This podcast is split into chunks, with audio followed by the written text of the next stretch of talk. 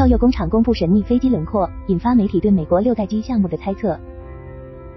七月初，洛克希德马丁公司旗下的超铀工厂迎来了建立八十周年的纪念日。期间，超铀工厂在社交媒体上发布了最新宣传片与海报。视频结尾出现了一张神秘飞机轮廓图，似乎与美军下一代空中优势 NGAD 飞机项目有关。宣传海报用略带调侃的语气暗示，他们还有很多东西不能向外界展示。美国军事网站战区发表评论称，对于这样一个制造了当今现存最高机密武器系统的机构来说，这并不奇怪。那么，臭鼬工厂此次公布的轮廓样式与美国六代机可能存在怎样的关系？神秘飞机轮廓与 NGAD 项目。战区引用相关人士的信息表示，美国军方已做出初步筛选，有两家公司入围 NGAD 战机最终的竞标。臭鼬工厂宣传海报上的这架飞机轮廓，似乎与美军 NGAD 项目中的有人战机类似，至少在某种程度上相关。根据此前美空军发布的规划，包含有人战斗机在内的 NGAD 是一个庞大的作战系统。除核心的有人战机之外，该系统还包括新式武器、传感器、网络架构、发动机技术，以及能够协同作战、有高度自主技术的无人僚机。美国空军部长弗兰克·肯德尔曾表示，NGAD 项目的有人战斗机单价成本预计在数亿美元，未来机队规模约为二百架。就机队结构而言，该机将取代 F-22，但是与 F-22 相比，其任务有很大不同。NGAD 有人战机将针对航程、有效载荷和隐身技术进行强化，而不再过多考虑机动性。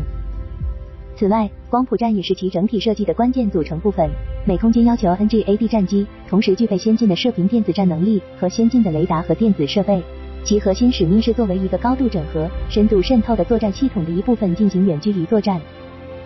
战区还表示，就概念性 NGAD 有人战机设计而言，超越工厂发布的神秘飞机轮廓看起来非常类似有关人士从诺马公司里了解到的方案。诺马方案的核心特征包括一个修改后的大型三角翼。机身无垂尾以及流线型座舱盖，可能参与的美国航空制造商，不同于暴风、FCAS 等被广泛宣传的欧洲六代机项目，美国的 NGAD 项目虽然在预算、时间、进度等问题上相对透明，但在战机特性乃至外观方面披露出的信息少之又少。战区此前曾多次发布文章称，NGAD 项目至少已经建造了一架验证机，但至今各媒体平台都没有透露其庐山真面目。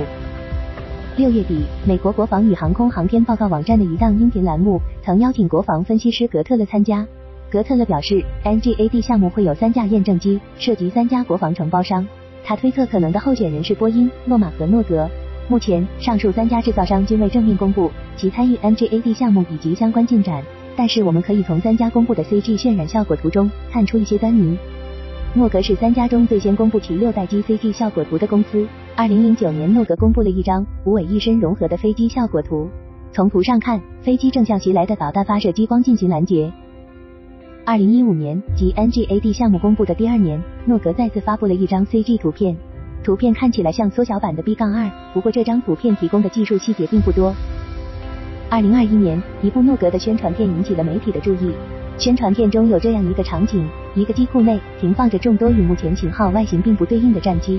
其中，画面前景的第一架飞机轮廓外形清晰可见，与此前的 CG 图片也有相似性。不过机身看起来更大，进气口也放大，并且距离驾驶舱更远。而洛马最早展示的六代机 CG 概念也早于 NGAD 战机项目公布的时间。二零一二年，洛马发布了一则下一代战机效果图。从外形上看，这张效果图中的飞机外形与此前诺格在竞标五代机项目中。拿出的 YF 二三有相似之处，YF 二三在一九九一年的竞标中输给了 YF 二二。这一效果图与欧洲、日本等国研发的六代机项目暴风 FAS 也有些相似。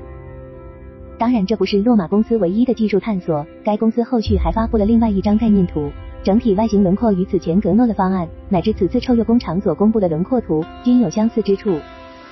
波音公司也发布了一系列 NGAD 项目相关的 CG 作品，虽然乍一看与上述莫格。诺马的设计都很相似，但他们在细微处有所不同。据美国空天时代网站分析称，波音公布的 CG 效果图多是为美国海军 FA 某某项目设计的效果图。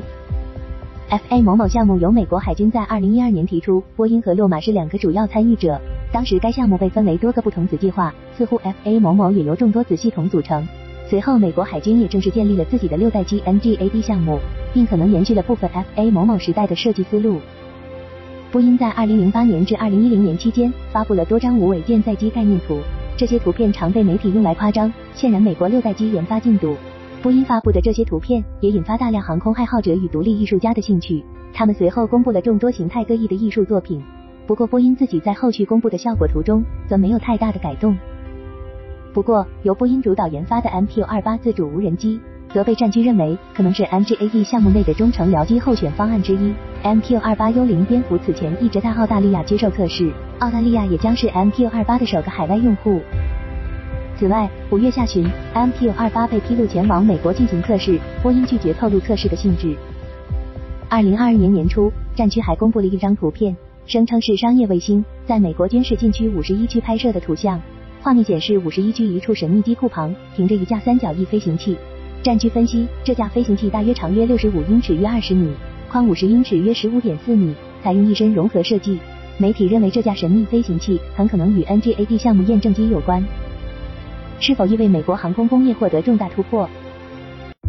虽然臭鼬工厂曾成功孕育了多款热门型号，以黑科技和智能工厂知名，但并不意味着其设计工作是完美无缺的。如二十世纪六十年代，臭鼬工厂曾推出 CL 一二零零战机，虽然是 F 一零四的升级型号，但由于落马错误，预判了下一代航空技术的发展方向，将 CL 一二零零打造为传统的高空高速战机，最终败给了 YF 一六、YF 一七为代表的新一代飞机。最终，CL 一二零零因项目预算严重超支被迫下马。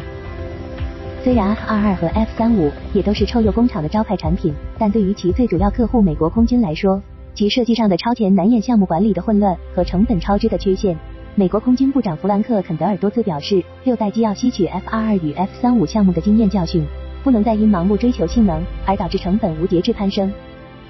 在这一型号正式披露之前。超越工厂通过这一神秘剪影所透露的具有价值的细节其实相当有限。这种故作神秘、引人遐思的举动，更像是一种针对潜在客户的市场造势，目的是在此后持续的招投标工作中，为洛马争取更多利益和更大份额。